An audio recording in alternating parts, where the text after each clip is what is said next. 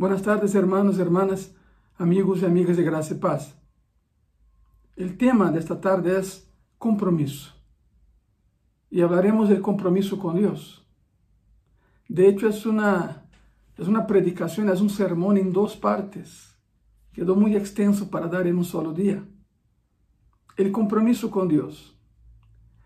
En una ocasión, después de un discipulado, un joven se acercó a mí y y me preguntó, pastor, ¿cuál es la diferencia entre, entre eh, un cristiano bendecido y un cristiano que no lo es tanto? O sea, la pregunta es, ¿por qué hay cristianos muy bendecidos y otros no? Yo le dije que eh, básicamente la diferencia radica en el hecho de que el primero está comprometido y dedicado con la excelencia bíblica en todas las áreas y el otro está dispuesto a hacer concesiones. El que hace concesión pierde. Esa es la diferencia. Parece muy simple la, la respuesta, pero básicamente es esto.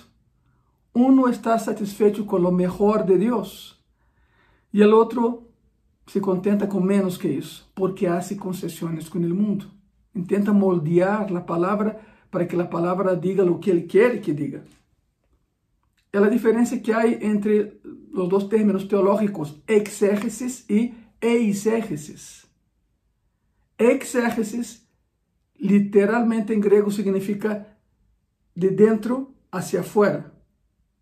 É quando estudas a Bíblia intentando sacar algo para ti. E eisegesis é ao contrário, é intentar meter algo tuyo en la Bíblia, é de fora hacia dentro. Es intentar manipular la palabra para que diga lo que quiera que diga y no funciona eso. De inicio, como puedes ver, la vida cristiana eh, en términos de, de, éxitos, en términos de excelencias, en términos de que tan fructífera es, es una cuestión de que estés comprometido de manera total o no con los principios de la palabra de Dios. Por eso, eh, en Gracia y Paz, sempre intentamos ensinar lo mejor que podamos princípios bíblicos coerentes, por exemplo, com a, por supuesto, perdão, com a palavra de Deus, porque nada menos que isso é aceitável. Nada menos que a excelência para Deus é aceitável. Não confunda excelência com perfeição. Tu e eu não somos perfeitos. Deus não exige de nós perfeição, exige, exige excelência em todo o que hagamos. Hacer un compromiso con Dios, sin embargo, implica esfuerzo. Escuche bien eso. Estamos hablando del compromiso con Dios que trae bendición a tu vida. Pero hacer un compromiso con Dios implica esfuerzo, eso es obvio. Por ejemplo, vemos a atletas que ganan en primer lugar y, y reciben los honores de la victoria, reciben galardones, reciben premios, pero pasamos por alto el hecho de que eh, para llegar donde llegó, ese atleta tuvo que pagar un precio. Entrenar mientras otros dormían, correr mientras otros solo caminaban, luchar mientras otros se rendían y perseverar mientras otros desistían. A estos está reservado el premio, el galardón. Y lo mismo sucede en la vida cristiana. Lo mismo sucede en la vida cristiana. Todo en la vida cristiana viene con una etiqueta de precio. Ojo, no dije dinero, dije precio. Lo único en la vida cristiana que es gratis y es lo mejor que tenemos es la salvación. Porque Él nos la dio. Y aún así, la salvación es tan cara, pero tan cara, que para nosotros fue gratis pero alguien tuvo que pagar por ella. ¿Cuál fue el costo de la salvación que tienes y que tengo? Bueno, a Dios le costó a su Hijo y a su Hijo le costó su vida. Precio de sangre, dice la palabra. Lo mismo sucede en la vida cristiana. Va a haber un precio que pagar por ese compromiso. Estamos hablando del compromiso con Dios, acuérdate. Es el tema de esta tarde. El compromiso con Dios, que por supuesto trae bendiciones a tu vida. Pero hay un precio. Usted tiene que disciplinarse a sí mismo. Usted tiene que aprender a decir no a las cosas que tu carne dice sí, usted tiene que soportar quizá algo de sufrimiento. No se asuste, por favor, pero así es la vida. Usted tiene que soportar algo de sufrimiento, quizás algo de persecución, quizá algo de rechazo por ser cristiano, por querer tener un compromiso con Dios. Pero el compromiso es anhelar honrar a Dios, es querer honrar a Dios, glorificar a Dios y tener integridad bíblica en todas las acciones de tu vida. Esa es la base de todo compromiso con Dios. Y si me estás viendo hasta ese punto, y si es esto lo que quieres, entonces estás en la frecuencia de Pablo. El apóstol Pablo también pensaba así. Hechos capítulo 20, versículo 24 dice así. Pero de ninguna cosa hago caso, ni estimo preciosa mi vida para mí mismo, con tal que acabe mi carrera con gozo y el ministerio que eh, recibí del Señor Jesús para dar testimonio del Evangelio de la gracia de Dios. Esa es la frecuencia en que operaba Pablo. Ahora, Pablo dijo otra vez algo muy, muy similar en 2 Timoteo 4, de versículos 6 al 8. Porque yo ya estoy para ser sacrificado y el tiempo de mi partida está cercano. He peleado la buena batalla, he acabado la carrera, he guardado la fe. Por lo demás, me está guardada la corona de justicia, la cual me dará el Señor, juez justo, en aquel día. Y no solo a mí, sino também a todos os que amam sua venida. Pues precioso epitafio, ¿verdad? Pero hay que aclarar que la palabra corona en ese pasaje no es la corona real que, que algunos piensan. Conozco a cristianos que ya escogieron, perdón, que ya escogieron cuántas pedritas habrá en su corona, cuántos diamantes, rubíes. No, no, no hay que ubicarnos bien en eso. Nosotros no somos reyes, por eso no somos dignos de usar una corona. El único que es digno es el Rey y su nombre es Jesucristo, no somos nosotros. Pastor, entonces, ¿por qué dice corona? Bueno, la palabra corona aquí es diadema en griego, diadema. ¿Te suena algo, verdad? Diadema. La diadema que se colocaba en los campeones olímpicos, hecha con, con, con hojas de laurel, se colocaba eso en la cabeza como, como símbolo de victoria, pero no es la corona que usam os reis, porque tu e eu não somos reis, só Cristo lo é. É o símbolo da vitória que vamos receber, na corona de vitória, não, não na corona real, digamos assim, diadema. Agora, quero que vayam comigo a Efésios 6, 14. Vamos a, para, para, vamos abrindo o panorama. Todavía não chegamos à parte importante do mensagem, mas estamos abrindo o panorama para chegar allá. Estamos preparando os corações para chegar allá. Vai comigo, por favor, a Efésios, Efésios 6,14, porque aí encontramos um princípio básico de todo compromisso com Deus. Efésios 6,14. Estad, pois, firmes, ceñidos vossos lomos com a verdade e vestidos com a coraça de justiça. E sim, é a armadura de Deus. Estás no correto. É a armadura de Deus, tantas vezes predicada, pero poucas vezes entendida completamente. O contexto é esse: um soldado romano sempre usava um cinturão. Um cinturão, porque sua túnica, do que ele usava, sua túnica lhe estorvaria muito em uma batalha. Porque num combate corpo a corpo, todo o que o inimigo tinha que fazer era subir essa túnica à cabeça do soldado romano, tapava sua cabeça e lo matava. Já estava terminado. Por isso o soldado romano usava, usava um cinturão bem apertado e aí metia a túnica para poder moverse. O sea, van a entender el concepto. Dice, dice, dice, dice Pablo en Efesios 6, ceñidos vossos lomos con la verdad. La verdad te ayuda o te estorba. Si la entiendes bien, te va a ayudar.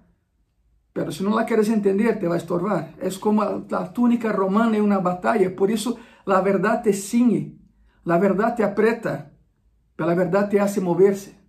Exactamente como el cinturón de soldado romano.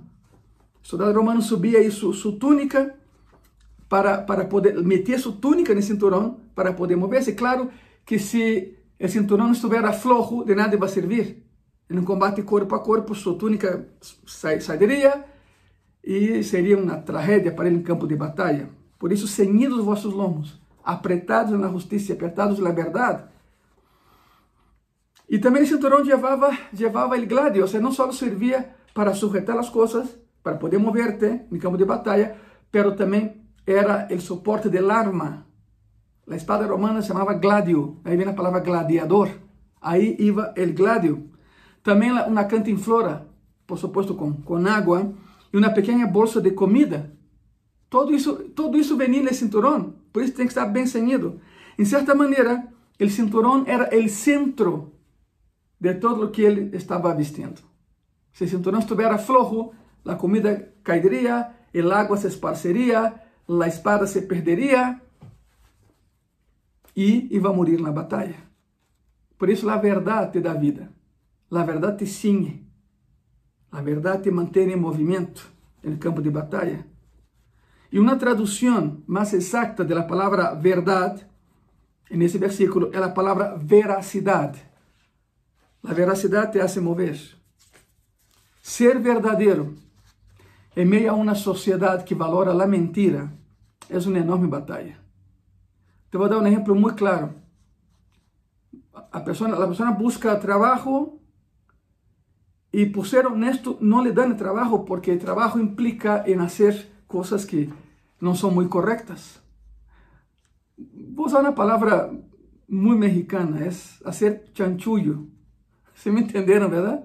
Para aqueles que nos vêm fora de México, é fazer, fazer trampas no trabalho, é, é que o patrão diga, mira, esse número tens que borrá-lo, e a pessoa lo hace para não perder trabalho, pero delante de Deus isso não é aceitável, não é, não estar ceñido com a verdade.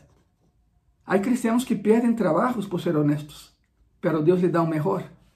Sempre é assim, porque Deus não pode, Deus não pode dar-nos um prêmio por ser mentirosos, ele, ele nos dá um prêmio por ser verdadeiros por ter veracidade em nossas vidas.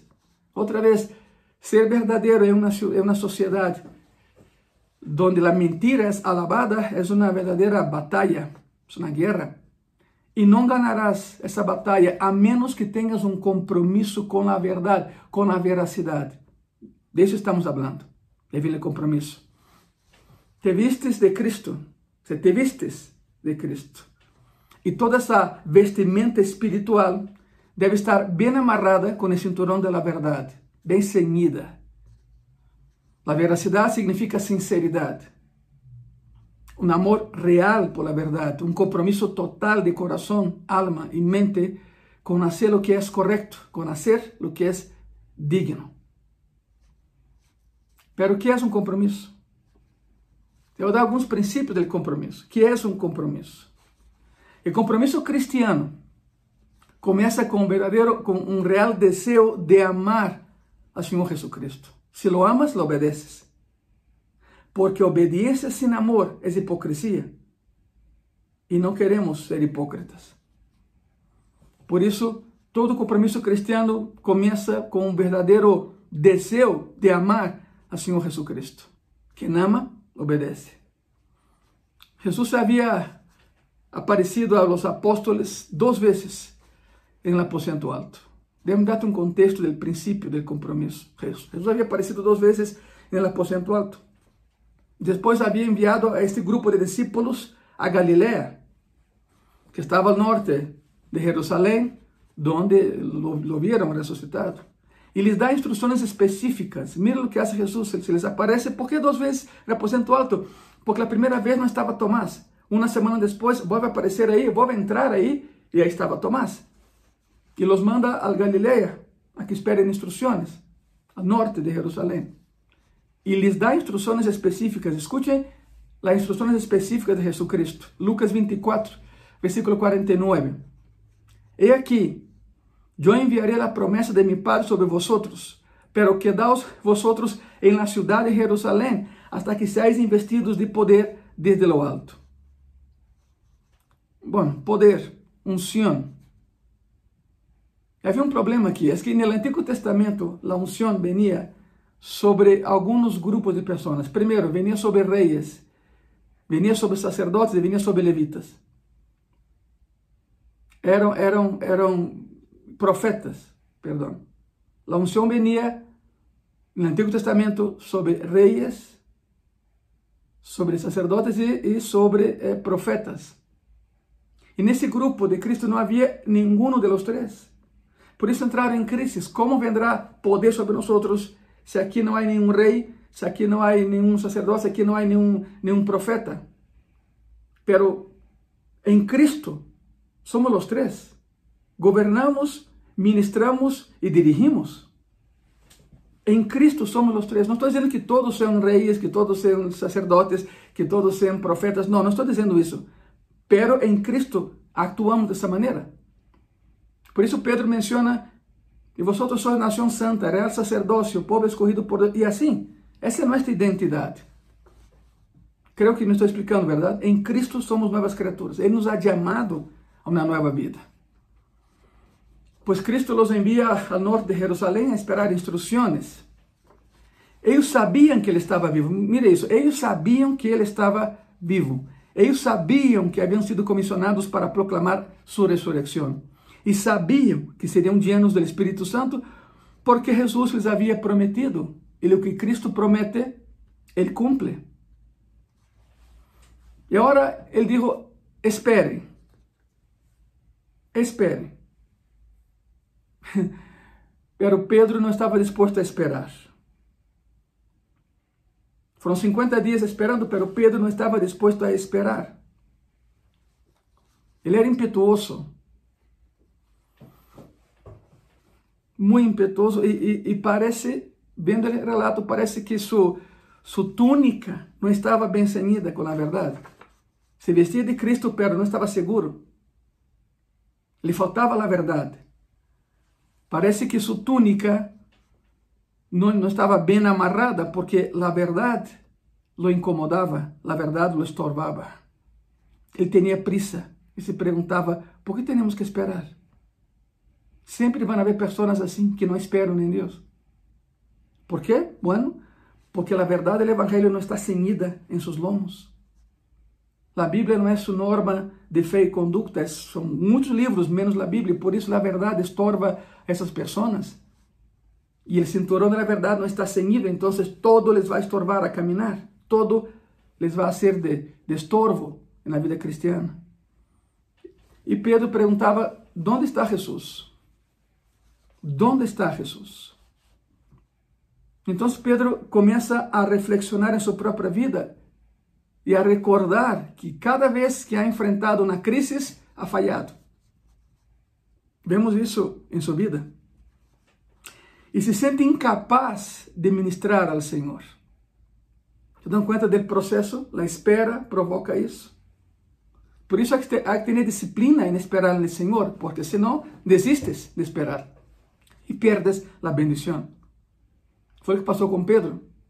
Pedro começa a pensar eh, Quantas vezes em sua vida tentou servir ao Senhor e não pudo, falhava uma e outra vez, a tal grado que lhe negou, negou que conhecia Jesus Cristo.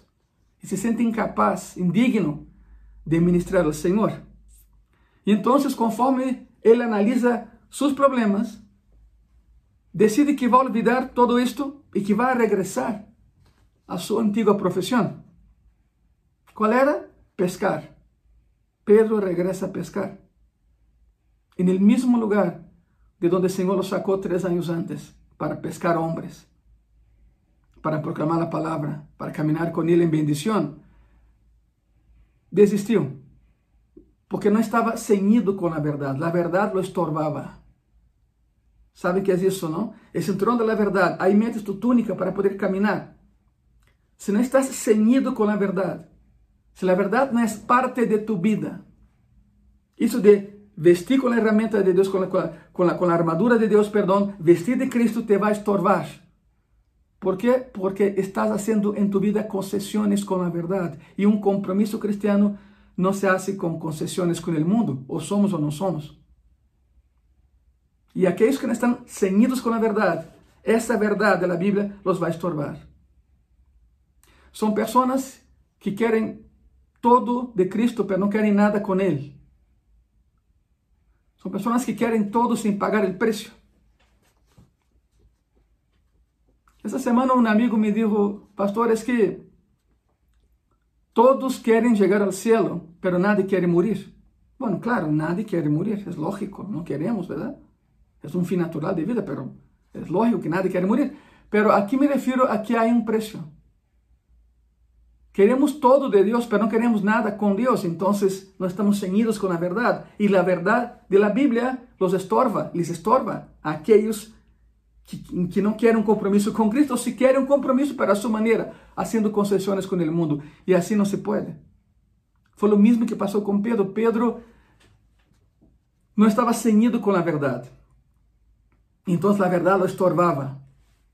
Como a túnica romana estorbava o soldado romano no campo de batalha, porque não estava metida no cinturão, e esse cinturão quizá não estava apertado. A verdade estorba para aqueles, a aqueles que não estão ceñidos com a verdade. Pedro decide regressar a pescar. Por incrível que pode parecer, havia estado com Cristo três anos e meio, todos os dias. Havia visto milagros todos os dias. Havia sido testigo de seu poder todos os dias. E depois decide abandoná-lo. E decide regressar. Por quê? Porque a verdade lo estorbava. Porque não estava ceñido com a verdade. Agora quero que observe, observe o que sucedeu. Juan, perdão, Juan 21, de versículo 1 al 3. Después de esto, Jesús se manifestó otra vez a sus discípulos junto al mar de Tiberías. Y se manifestó de esta manera. Estaban juntos Simón Pedro, Tomás, llamado el Dídimo, Natanael, el de Caná de Galilea, los hijos de Zebedeo y otros dos de sus discípulos. Simón Pedro les dijo, voy a pescar. Ellos le dijeron, vamos nosotros também contigo. Foram e entraram uma barca e aquela noite não pescaram nada. É incrível, não? Pedro disse, ok, vou a pescar. Bueno, ele era líder. E quando dijo isto, os demais disseram, nós também vamos. Que fácil é perder a visão que Deus ha dado. Que fácil é perder piso. Se o líder perde perde piso, os demais vão perder também. E pode imaginar a Pedro dizendo: há uma sola coisa que sei fazer bem e é pescar. Os que conhecem a história, os que já leram a Bíblia nesse passagem, sabem a onde vou. Pedro disse: Ok, tenho que esperar que venha esse poder do céu, pero aqui eu não sou rei, nem sacerdote, nem sou profeta, a unção não é para mim. É mais, me acordo que cada vez que he tentado ministrar a Cristo he fallado. Es más, yo negué que lo conociera, entonces no hay nada para mí aquí. Creo que me equivoqué. Pero hay una cosa, hay una sola cosa que yo sé hacer bien y es pescar. Pues ya saben la ironía de la historia, ¿verdad? Vamos a pescar. Y fueron a pescar. E Pedro descobriu, e Pedro descobriu que já não sabia pescar. O sea, lo que ele pensava que era sua fortaleza já era sua debilidade. Já não pescava. A única coisa que eles pensava que era bueno já não era bueno. Porque uma vez que conheces a Cristo, não há volta atrás. Não há volta atrás. No sermão da semana passada eu comentei que Deus perdona a omissão, pero não passa, eh, eh, pero Deus perdona a ignorância, perdão, Deus perdona a ignorância, pero não passa por alto a omissão. E parece que por aí saíram algumas dúvidas. O contexto todo habla de um cristiano que conhece a verdade desde muitos anos, pero sua vida não refleja essa verdade. Por isso ele sabe. E quando um sabe e não quer actuar como sabe, se chama omissão. E Deus disse: já não. Foi o mesmo com Sansão, verdade? O mesmo com Sansão. Sansão rugou com o que Deus lhe havia dado toda a sua vida e terminou como terminou. Ok, se não sabes, está bem, mas uma vez que, que sepas, tens que actuar segundo o que, o que sabes. Nuestra língua mexicana, pero casi. Foi assim com Pedro. Pedro sabia o que estava fazendo, decide ir a pescar. Porque, segundo ele, era a única coisa que sabia fazer bem. E Pedro, e Pedro descobriu que já não sabia pescar. Essa foi sua impressão. Juan 21, versículos 4 e 5. Quando já iba amanecendo, se apresentou Jesus la playa. Mas los discípulos no sabían que era Jesús. Y les dijo, hijitos, ¿tenéis algo de comer? Le respondieron, no. ¿Qué puede hacer el hombre sin Dios? Nada. Aunque seas muy bueno en lo que haces, pero sin Dios no lo harás perfectamente. Versículo 6. Estamos en Juan 21, versículo 6. Él les dijo, echad la red a la derecha de la barca y hallaréis. Entonces la echaron y ya no pudieron sacar, ya no la pudieron sacar por la gran cantidad de peces. Bueno, en la, terminología náutica la palabra es estribor. Estribor es ver el barco de popa a proa. Entonces, estribor y babor. Pero Cristo no usó términos náuticos, no tenía por qué hacerlo. Entonces, lado derecho de, de la barca. Em um passagem paralelo diz, eh, dá instruções, voga hasta a metade do lago, alta mar, Galileia parece um mar tão enorme que é o lago, voga no alta mar e echa sua rede. E aqui ponga muita atenção, eu espero que esteja anotando tudo isso. De algo te vai servir. Aqui há lecciones se queremos aprender a ter um compromisso com Deus. Miren bem isso. Primeira lecção, haciendo énfasis nesse passagem que toda la noche estuvieron pescando, no pescaron nada y Cristo los regresa al lago y da instrucciones específicas de cómo tenían que hacerlo. Ahora, escuche eso, lecciones que hay que aprender de esa pesca. Número uno, no era la mejor hora para pescar. No era la mejor hora para pescar. Se pescaba de noche cuando los peces suben a la superficie. Entonces no era la mejor hora para pescar. De hecho, intentaron toda la noche y no pudieron y Cristo los envía durante el día. No era la mejor hora para pescar. Se pescaba de noche, ¿por qué? Porque en la noche los pescaditos suben a la superficie, es más fácil atraparlos. Número dos, no era el mejor lugar para pescar. Porque se pescaba, se pescaba a la orilla del lago, en la parte menos profunda, pero Cristo los envía a la mitad del lago. En un pasaje paralelo se menciona eso. Entonces no era la mejor hora, no era el mejor lugar. Número tres, no era la mejor situación para pescar. ¿Por? Porque estaban cansados. Habían intentado toda la noche. Y número cuatro, no era el mejor método para pescar, porque la red se lanzaba a babor, no a estribor. ¿Y por qué a babor? Porque haciendo palanca con el brazo, sacaba la red más fácilmente. Ahora, si lanza la red de ese lado, te cuesta mucho más trabajo mucho más trabajo. No era la mejor hora para pescar, no era el mejor lugar para pescar, no era la mejor situación para pescar y no era el mejor método para pescar. Y aún con todo eso en contra, pescaron tanto que casi se rompían las redes. Pescaron porque el Señor llamó de manera sobrenatural a los peces y ni siquiera podían subir la red al barco. Finalmente llevaron todo eso a la, a la playa y Juan dice, es el Señor. Juan reconoce, ese que está ahí es el Señor. Y Pedro no podía esperar. Se aventó al agua y nadó mientras que el resto de ellos trataron de sacar los peces y meterlos al barco. Y el Señor tenía ya el desayuno listo en la playa. Cuando Dios te diga algo, hazlo. Porque Él sabe lo que está haciendo. Tú y yo no. Quizá lo que te está pedindo va en contra de lo que sabes. Quizá lo que Él demanda de ti va en contra lo que quieres. Pero tú decides a quién vas obedecer, a tu lógica o a lógica de Dios. Esos, esos pescadores hace dos mil años hicieron algo ilógico y fueron recompensados. Ilógico para ellos, perdóname, ilógico para ellos, pero completamente ilógico para Dios. Pedro se aventa a, a, al mar, nada a la playa, y llegaron, el Señor tenía el desayuno listo. Se sentaron, Jesús les dijo, vengan y desayunen, coman. Y entonces comieron. Y cuando habían terminado de desayunar, Jesús confronta a Pedro en esa playa. Pedro se sienta, desayuna y creo que fue el peor desayuno de su vida. No, no le supo a nada, porque había fallado otra vez. Había, había dudado de pescar. Sin embargo, los demás fueron y él fue. Y dijo, ok, vamos, vamos a intentar. Y es más, en un pasaje paralelo, eh, eh, eh, van hacia, hacia, hacia, la mitad del lago y Cristo les prepara el desayuno, pero el pasaje paralelo va más allá, porque uno se da cuenta del tiempo necesario para hacer eso, de dos a tres horas. En dos a tres horas se prepara un delicioso desayuno, fue lo que Cristo hizo.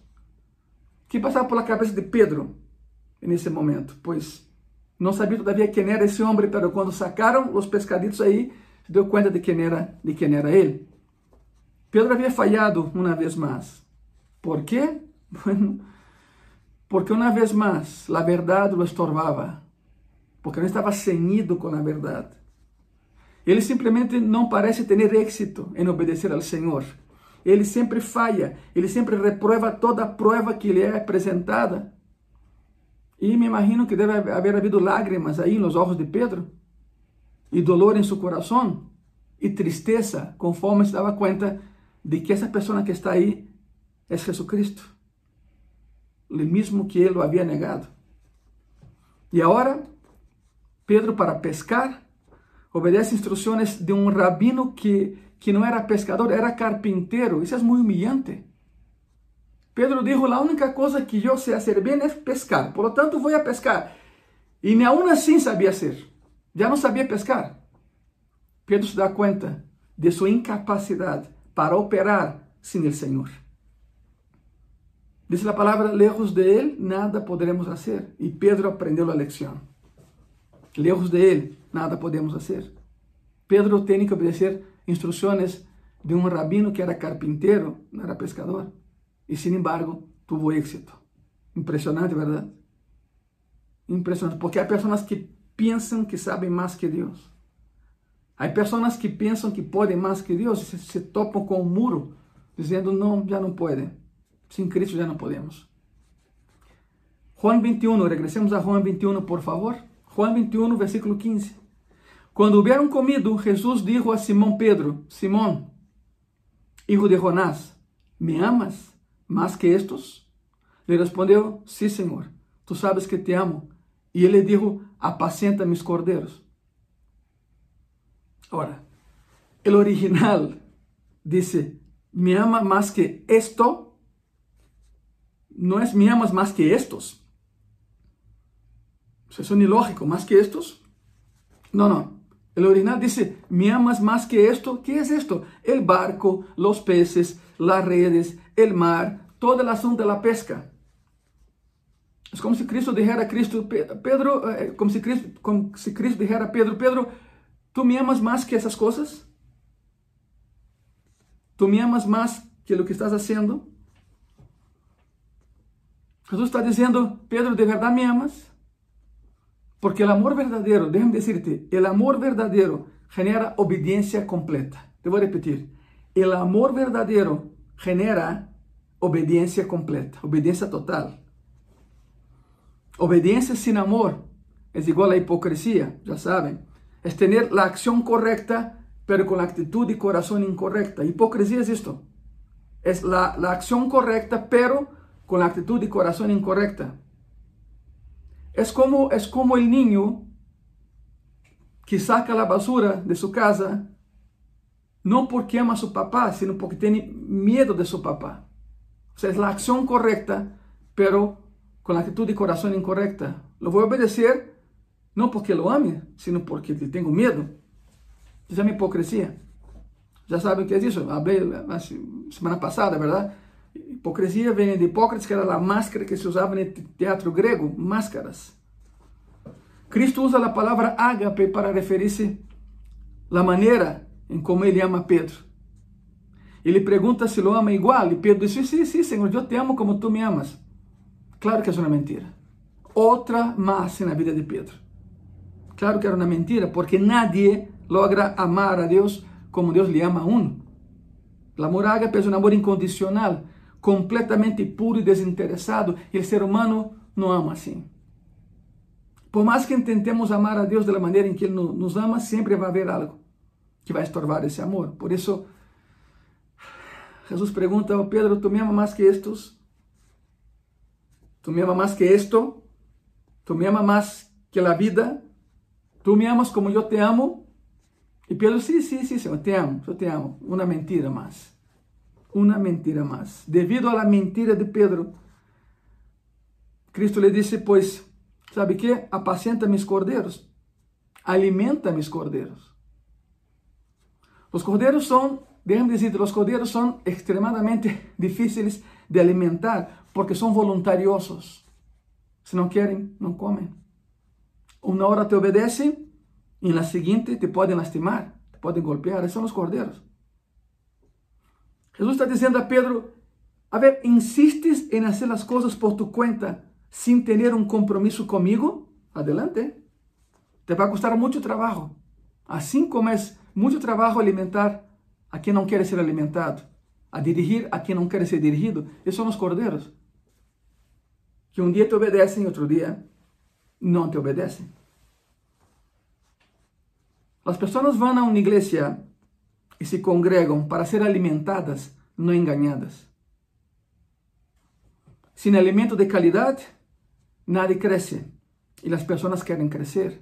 Por isso se congregam em um lugar onde recebem alimento verdadeiro e esse alimento as faz crescer. Por isso são os cordeiros. Quero que entenda o conceito bíblico disso. Juan 21, versículo 16. Vamos seguindo com Juan, ok? Juan 21, versículo 16. Volvió a decirle la segunda vez, Simón, hijo de Jonás, ¿me amas? Pedro le respondió, sí, Señor, tú sabes que te amo. Le dijo, pastorea mis ovejas. Já cambia de apacenta mis cordeiros para pastoreia mis ovejas.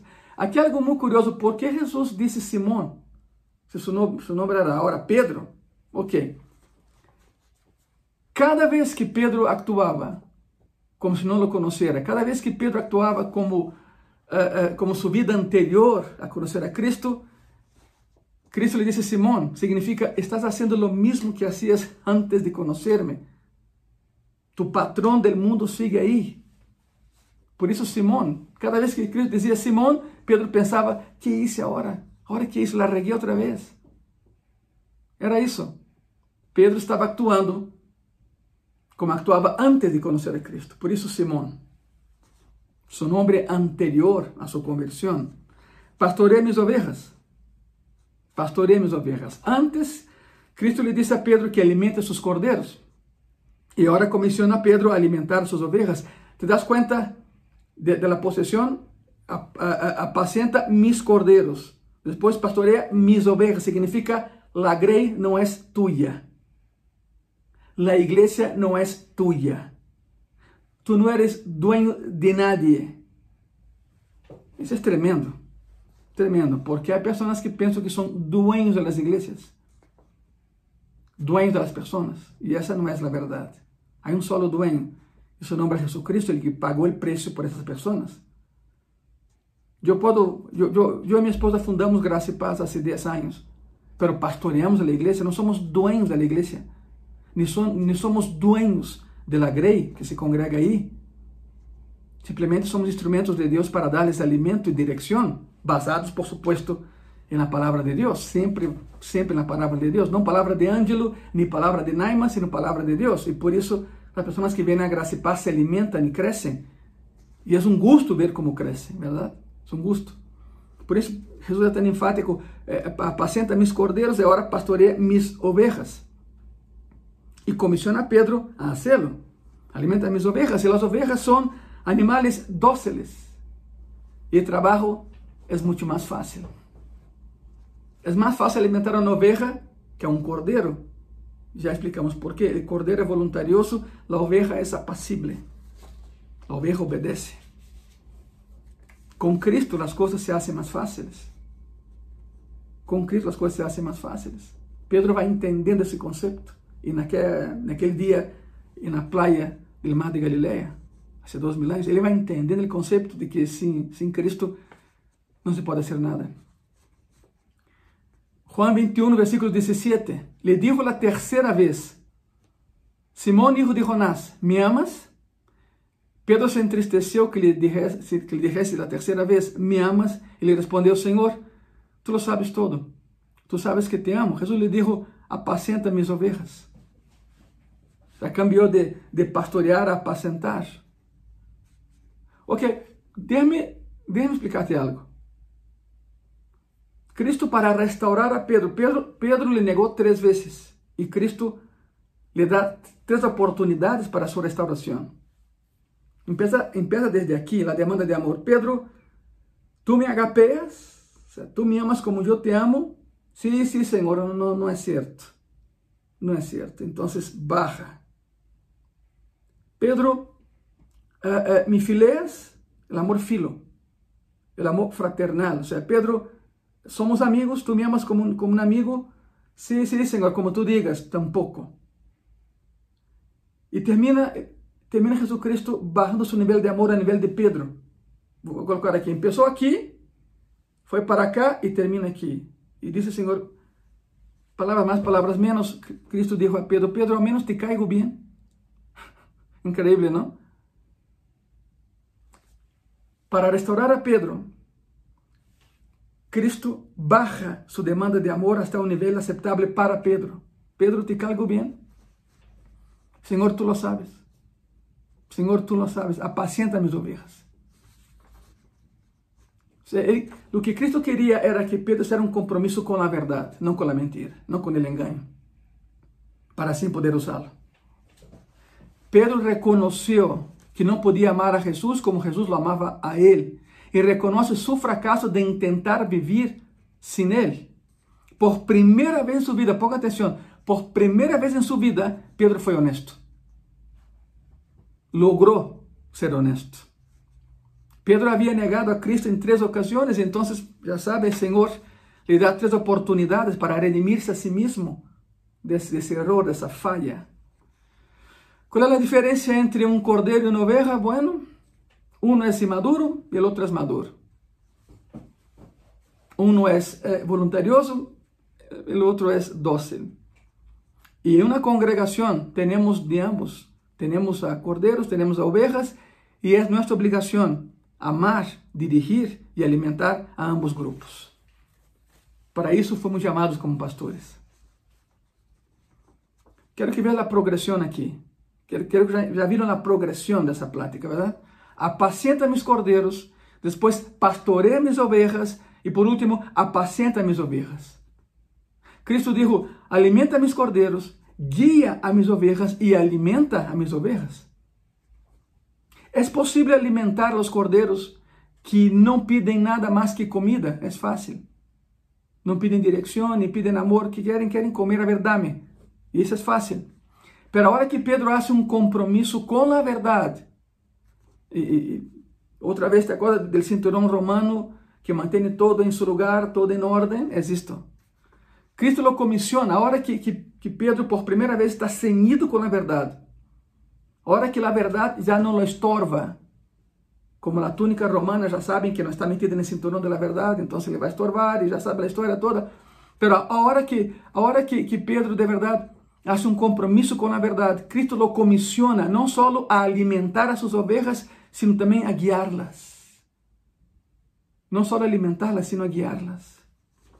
E a palavra para paciente é poimino, o que está aí. Em seu original, em grego, é poimino. Significa alimento de qualidade. Não é só alimentar, é alimento de qualidade. E onde há alimento de qualidade, as ovelhas crescem. Juan 21, versículo 18 e 19. De certo, de certo te digo, quando eras mais jovem, te cenías e ibas aonde querias, mas quando já seas viejo, extenderás tus manos e te ceñirá outro, e te llevará aonde não quieras. Isto dijo dando a entender com que muerte havia de glorificar a Deus. E dicho isso, añadió, sígame, sígame. La primera característica del compromiso de amar al Señor Jesucristo es el sacrificio personal. No hablo de muerte ni otra cosa, simplemente sacrificio personal. Quizá tú me estás viendo y tienes sueños, tienes anhelos, tienes deseos, pero permita que Cristo entre ahí en esa ecuación. Y si lo que estás pensando hacer es de Él y te va a ayudar, lo vas a hacer porque Él te va a ayudar. Pero, pero uma característica de compromisso, é sacrifício personal. A segunda é a obediência. A segunda característica de um compromisso com o Senhor é a obediência. Não é uma emoção, é um princípio. Não é que Jesus estava incitando a Pedro a morir. O passagem habla disso, mas não é isto. Não é que Jesus estava incitando a Pedro a morir. Lejos disso está da verdade, sino mais bem lo estava confrontando com a vida que tinha. Com a vida que tinha. Era como dizer, Pedro, que tu vida valga a pena. Eu te digo a ti que me estás vendo, que tu vida valga a pena. E a maneira de fazer com que tu vida valga a pena é fazendo um compromisso com Cristo. Um compromisso com a verdade. Um compromisso com o amor. Que tu vida valga a pena. Juan 21, versículos 20 e 21. Volvendo-se Pedro, viu que lhe seguia o discípulo a quem amava Jesus, el mesmo que na cena se havia recostado ao lado de ele e lhe havia dito: Senhor, quem é o que te vai entregar? Quando Pedro le viu, dijo a Jesus: Senhor, e que deste? Escutem que curioso. Todavia, el viejo hombre, el viejo Pedro, Pedro nem sequer havia salido da praia e já está dando a meia volta. É increíble esse homem. Increíble. Ni siquiera haviam salido da praia e já se está dando a meia volta para regressar. E o Senhor se exaspera com ele. Não, não pode ser. Pedro se voltea e vê a discípulo a quem Jesus amava. Quem é esse? Pois é, é Juan, ele que escreveu o Evangelho. A Juan le encantava usar esse título, o discípulo al qual Jesus amava. Jesus amava a todos, mas Juan era mais chiquito do grupo e como mais chiquito demandava mais amor. Esse era Juan, sempre lhe gostava chamar-se assim, dessa maneira, o discípulo que Jesus amava. Pedro nem sequer saiu da praia e já está preocupado com Juan, porque Juan está seguindo também a, a los dois. E esse que? A ver, a ver, Senhor, e esse que? Hum. Como pode ver, Jesus lhe dijo Pedro: Um dia vas a morir, então que tu vida valga a pena. E se voltei e disse: Bueno, e esse? E esse aí? Dile algo, dile algo. Parece niño, ¿verdad? ¿Por qué yo? Dile algo a este. Ni siquiera había abandonado la playa y ya estaba regresando a su modus operandi antiguo. De señalar, de acusar. Juan 21, versículo 22, Jesús le dijo, si quiero que él quede hasta que yo venga, que a ti? Sígame tú. Como dizendo, por que te preocupas por ele? Preocupa-te por obedecer-me. É como se Cristo hubiera respondido, se ele vive hasta o rapto da igreja, hasta o arrebatamento da igreja, isso não te importa. Se ele tem 2.500 anos de idade, isso não deve de importar-te. Cristo está dizendo de maneira muito enfática: siga-me tu a mim, não eu a ti, Pedro. Escute que tremendo é isto. Pedro, aqui é uma situação yo soy Dios, tú no. Yo soy tu Salvador, tú no me has salvado a mí. Y entonces, ¿sabe qué, hijo? Estás mal. Eres tú quien tiene que seguirme, no yo a ti. Porque déjeme hacer un paréntesis aquí. Hay personas que piensan que pueden comandar a Cristo. Hay personas que piensan que pueden tratar a Jesús como el niño que trabaja en una tienda y uno llega y dice, dame eso, dame el otro, dame el otro, dame el otro. Não, não, não, não, não é assim, nunca foi assim e nunca será assim.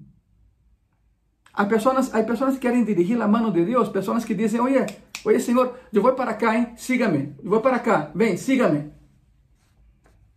E quando as coisas saem mal, acusam a Deus. Deixa-me comentar-te algo. En el desierto, en el Éxodo, todos sabemos que en el día Havia uma nuvem que os cobria. Eram 3 milhões de pessoas, essa nuvem cobria a todos e, e havia um rocio que se destilava da nuvem e a temperatura aqui abaixo eram 21, 22 graus constante e fora da nuvem eram 54 graus, 55 graus. Para, claro, não preferiste trabalho na nuvem. En la noche había una columna de fuego, ¿verdad? Que los guiaba en el desierto. También les daba calorcito en el desierto, porque en el desierto la temperatura baja a menos uno, menos dos. Porque la arena no retiene el calor del día. Por eso la columna de nube empezaba aquí. La columna de nube no iba adelante, iba sobre ellos. Ellos veían la base de la columna, la base de la columna de fuego. Si alguien salía debajo de esa nube, se moría congelado. Pero aquí había algo. No eran ellos que guiaban la nube y la columna. No. Cuando la columna se movía, ellos se movían. Cuando la nube se movía, ellos se movían. Era así. ¿Te das cuenta del, contexto aquí? Y hoy en día hay cristianos que piensan que pueden comandar la nube y la columna. Y dicen, oye, Señor, voy para allá, ¿eh? Tú ven. O entonces, Señor, voy para acá. Ven, acompáñame, acompáñame. Error. Foi o que Cristo ensinou a Pedro. Eu não te sigo a ti, tu sígame a mim. A lecção é tremenda para todos nós, verdade? Juan 21, versículo 23. Este dicho, este dicho se extendeu então entre os hermanos que aquele discípulo não moriria. Pero Jesus não lhe dijo que não moriria, sino se quero que ele quede hasta que eu venga, que a ti, o sea, ¿qué te importa, verdad? Malinterpretar las palabras del Señor y en, esa, en ese entonces empezó un chisme, una historia de que Juan era inmortal. De hecho fue el último a morir de los discípulos, eso lo sabemos muy bien, ¿verdad? Pero no, no era así, no era así, era, era la lección a Pedro. O sea, lo que yo decida, Pedro, a ti no te importa, tú sígueme, dijo el Señor Jesús. Amor, obediencia y compromiso. Esta é a sequência bíblica e lógica que temos que seguir. Te vou dar, te vou dar uma definição do que estou acabando de, do que acabei de, de falar. Juan 13. Aí mesmo, pero en el capítulo 13, Juan 13, versículo 1. Antes de la fiesta de la Pascua, sabendo Jesus que sua hora havia chegado para que passasse deste mundo al Padre, como havia amado a los suyos que estavam no mundo, los amou hasta el fin. El pasaje expresa el amor del Señor por sus discípulos. Ahora, ¿cómo sabemos que Él los amaba? Se puso de pé ahí en medio de ellos y, y les dijo, y les dio un sermón teológico. No, no fue necesario. Y hizo algo tremendo, que dos mil años después seguimos hablando y, y quedamos sorprendidos con eso. Juan 13, ahí mismo, Juan 13, do versículo 2 al 5. E quando cenavam, como o diabo já havia posto no coração de Judas Iscariote, hijo de Simón, que lhe entregase, sabendo Jesus que o Padre lhe havia dado todas as coisas em las manos e que havia salido de Deus e a Deus iba, se levantou de la cena, se quitou su manto e tomando uma toalha, se la ceñó. O sea, se la ceñó, se, se amarrou na cintura, ¿verdad? Luego puso agua en un lebrillo y comenzó a lavar los pies de los discípulos y a enjugarlos con la toalla con que estaba ceñido. Voy a detenerme un aquí para explicar lo que está sucediendo. ¿Okay? La lección de humildad. La lección de amor. La toalla una toalla de unos dos metros, más o menos. Un siervo de muy bajo escalón, un siervo casi esclavo, el más bajo de los siervos de la casa, amarrava essa, essa toalha, uma extremidade em sua cintura. cintura. Quedava um largo tramo solto, ¿verdad? Le envolvia no braço. Agarrava uma, uma tinaja com água, um lebrillo. Se hincava, não havia outra maneira de fazer, se hincava delante da pessoa, lavava seus pés e com a toalha, então, eh, secava os pés. Por la torcia e passava ao seguinte. Hace dos mil años en el Oriente, las calles no eran pavimentadas, las calles tenían polvo, lodo, por supuesto, cuando, cuando llovía, y lavar los pies era un trabajo tremendamente humillante. Era dado a un siervo, ni siquiera un esclavo, un siervo, pero de muy bajo calón, casi, casi esclavo, siempre Quando alguém, quando alguém era invitado a comer ou a cenar, sempre na entrada havia água e havia um servo para lavar os pés. Sempre havia. Por quê? Ok. Pastor, ¿lavaban las manos también? Pues sí, claro, lavaban también, pero los, los pies. Entonces alguien por ahí puede pensar, pero ¿por qué se lavaban los pies? O sea, estaban los dos, ok, pero nadie come con los pies. No, claro que no. Nunca, nunca dije eso. Pero si te tienes la idea de un comedor como hoy, estás mal. En la cultura judía no se usaban sillas. Era una mesa muy bajita y se sentaba y se acostaba sobre un codo y una almohada para poder comer. Y entonces te puedes imaginar, estoy sentado, estoy acostado en una almohada, estoy así, estoy de lado, y aquí de ese lado hay alguien también está acostado, pero sus pies están aquí en mi cara. ¿Vas entendiendo, verdad? Te puedes imaginar la asquerosidad de sus pies si no son lavados primero.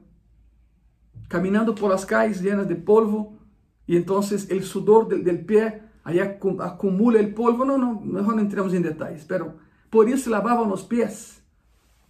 Por respeto a la persona que va a estar ahí a un lado. Tenía a personas que hacían eso en las casas, a servos, repito, de muy bajo escalón. Ahora escute bem isso. E nessa ocasião, eles, os discípulos de Cristo, estavam todos aí discutindo acerca de quem seria o mais grande em el reino. Essa era a plática. Quem seria o maior no reino? Quem estaria aqui? Quem estaria allá? Eles creiam que Jesus simplesmente iba a traer, iba a jalar del cielo el reino. E então todos estavam aí discutindo quem seria o mais grande nesse reino. Además, Jacobo y Juan enviaron a su mamá para pedir que ambos se sentaran a derecha y izquierda de Cristo dos tronos. O sea, llegó a ese nivel de prepotencia y soberbia. Así estaban, discutiendo quién sería el más grande. Tremendo. Y en un ambiente de empoderamiento como ese, nadie lava los pies de nadie. ¿Verdad? ¿Quién lo va a hacer?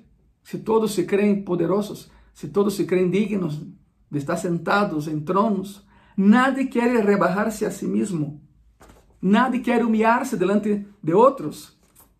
Então todos estão aí discutindo sua superioridade e se sentam e começam a comer.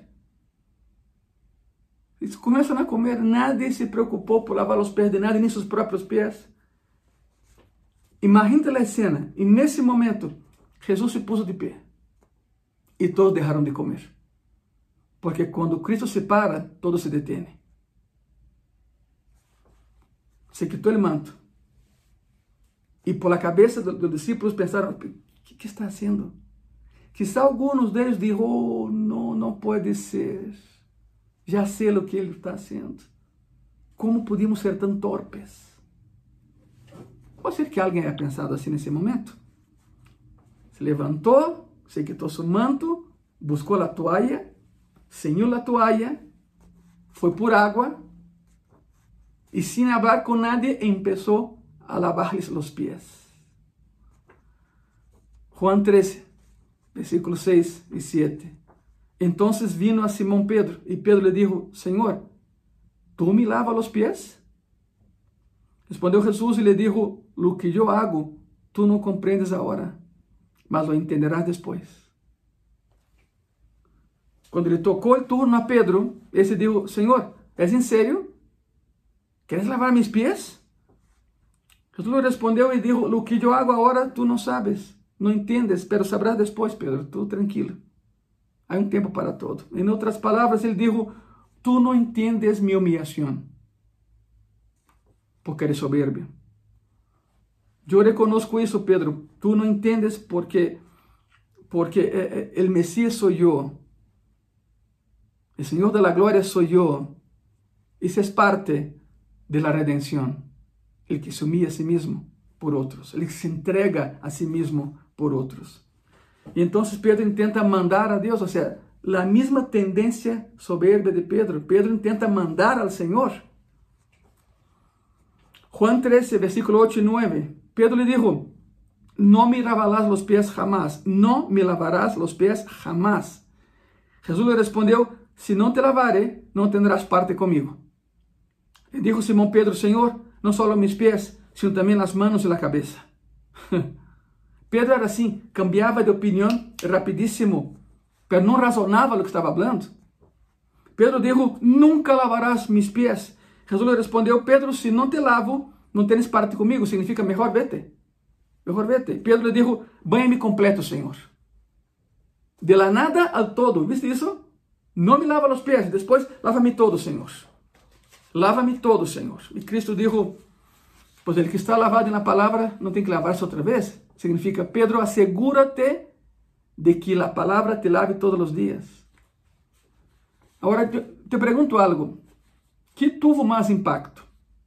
Ou que tendría mais impacto, verdade? Uma plática teológica acerca do amor ou lavar os pés de los discípulos? Por supuesto, lavar los pies porque es el amor en acción. El amor en acción. De nada sirve hablar de amor si no actúas con base en el amor.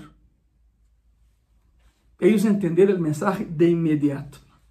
Eso es amor. El amor te lleva a la obediencia, la obediencia a un compromiso, el compromiso te bendice. Juan 13, del versículo 3 al 17. Vosotros me llamáis maestro y señor, y decís bien, porque lo soy. Pues si yo, el Señor el Maestro, he lavado vuestros pies, vosotros también debéis lavaros los pies los unos a los otros. Porque ejemplo os he dado, para que como yo os he hecho, vosotros también hagáis. De cierto, de cierto os digo, el siervo no es mayor que su Señor, ni el enviado es mayor que el que le envió. Se sabeis essas coisas, bem-aventurados sereis se las hicieres. Escute isso, não é só saber, é actuar segundo o que sabes. Bem-aventurado. A palavra bem-aventurado é mais que afortunado, significa, escute isso, bem-aventurado significa aquele que goza de la felicidade plena de Deus. Te lo vou repetir. Bem-aventurado, o término bíblico significa aquele que goza de la felicidade plena de Deus. Se sabes essas coisas, bem-aventurados sereis se las hicieres. De nada sirve saber e não actuar. Pero se actúas com base no que sabes em amor, tendrás el acceso a la felicidade plena de Deus. Muitos sabem muitas coisas, pero de nada sirve se não actuam segundo o amor que há nessa, nesse saber. Juan 13, versículo 34 e 35. Um mandamento novo os dou que os ameis uns a outros, como eu os he amado, que também os ameis uns a outros. E nisto conocerão todos que sois mis discípulos, se tiveres amor los unos com los outros. Según Jesucristo, qual é a marca distintiva de um cristiano? Como os inconversos sabem que és um cristiano genuíno? Como? Segundo Jesucristo, segundo esse passagem. Não é pela maneira em que caminas, não é como hablas, não é como te viste, não é por el carro que traz, não é pela quantidade de dinheiro que tengas, não é por aí, não é nada disso. ¿Por quê? Bueno, porque podes caminhar de uma maneira e comportar-se de outra. Porque podes hablar o que não estás pensando. Porque te podes vestir de santo e tus ações reflejam outra coisa, porque não todo o dinheiro do mundo pode comprar o cielo. Então, como nos identificamos como cristianos? Porque todo o que hacemos lleva o ADN de Deus. E qual é o ADN de Deus? O amor. O amor que te lleva a obediência, a obediência que te lleva ao compromisso e o compromisso que traz bendição a tu vida. Vê o processo? Vê a lógica?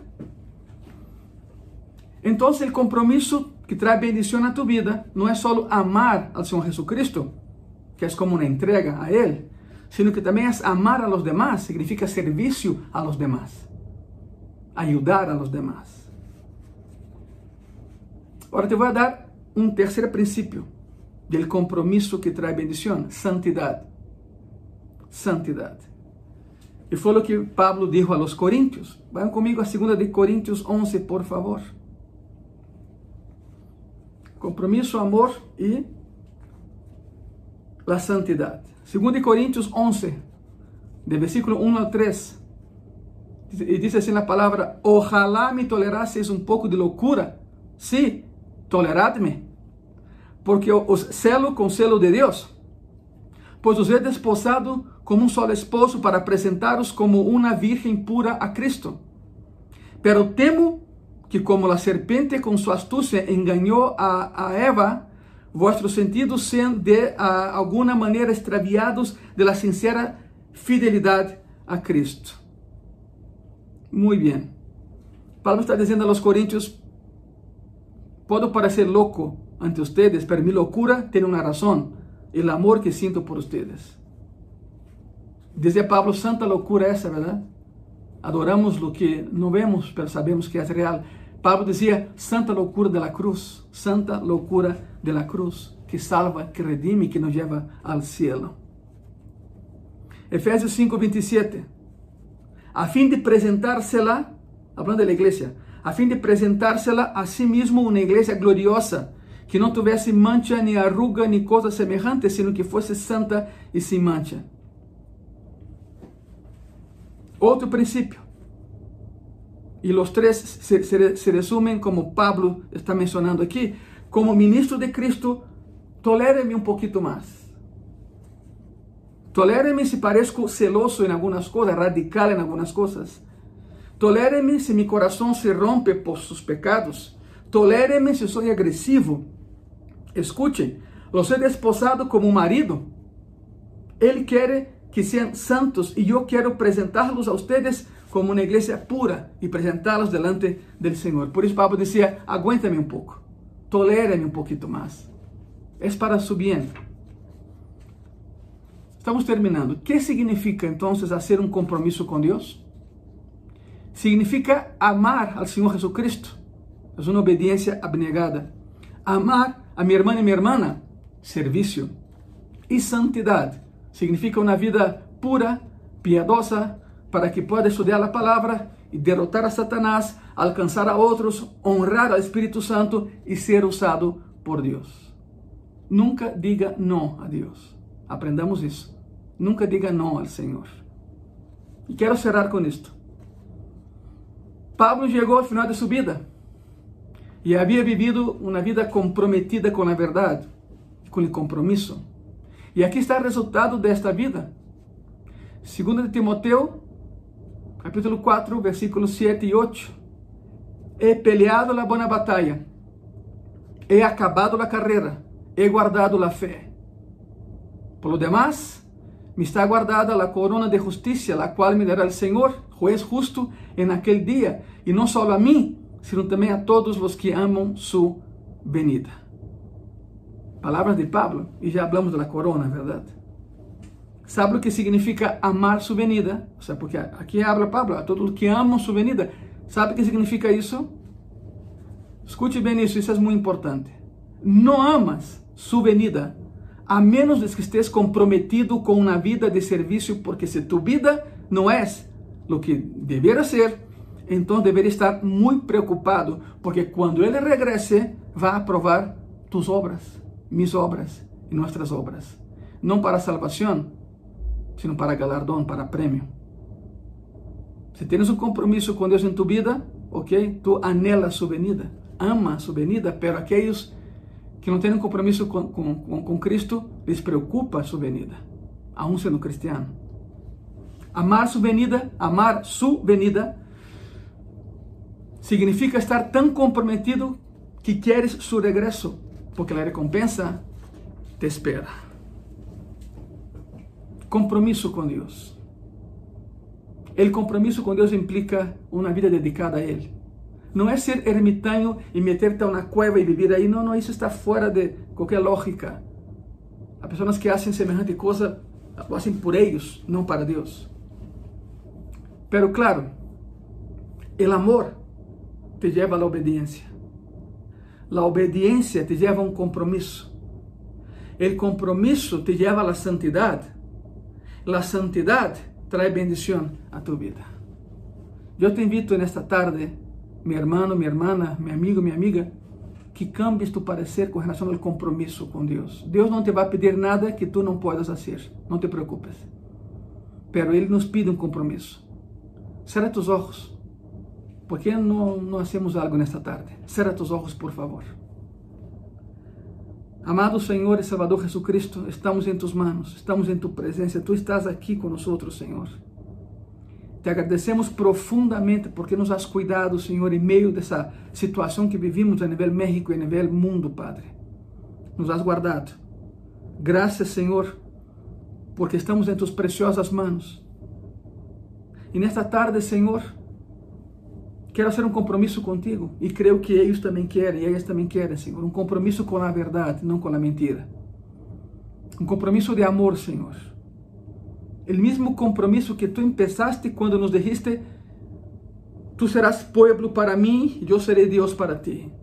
Tu serás hijo para mim, eu serei padre para ti. Um compromisso de amor. Nos colocamos em tus manos, Senhor, e eu pongo em tus manos a cada pessoa que nos vê nesta tarde sea qual sea la situación por la cual está pasando esa persona, Señor, sácala de ahí. Sácala de ahí, Señor. Sánala, levántala. Redirige su vida en dirección a ti, Señor. Pongo a cada familia representada en esta tarde en tus manos. Pongo a la totalidad de las familias de, de la Iglesia Gracia y Paz en tus manos, Señor. Sabemos que es un año de victoria, aún en medio de esa aparente derrota, Señor.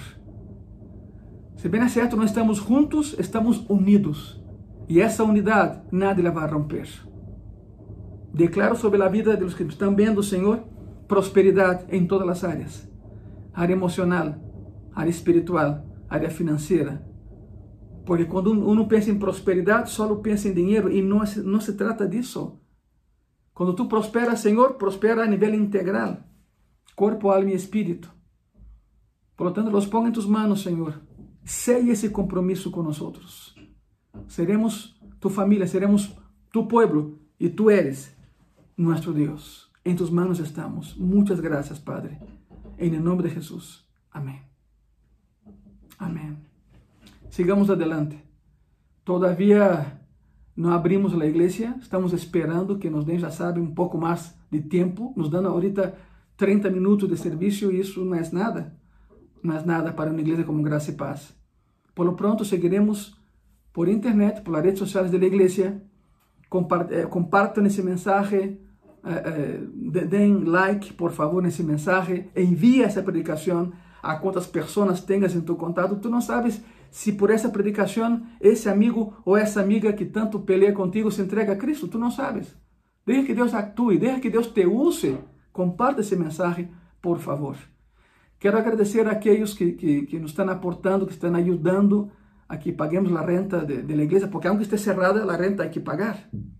Essa é a situação, ¿verdad? Muchas gracias, de verdade, de todo coração. Síganlo haciendo, por favor.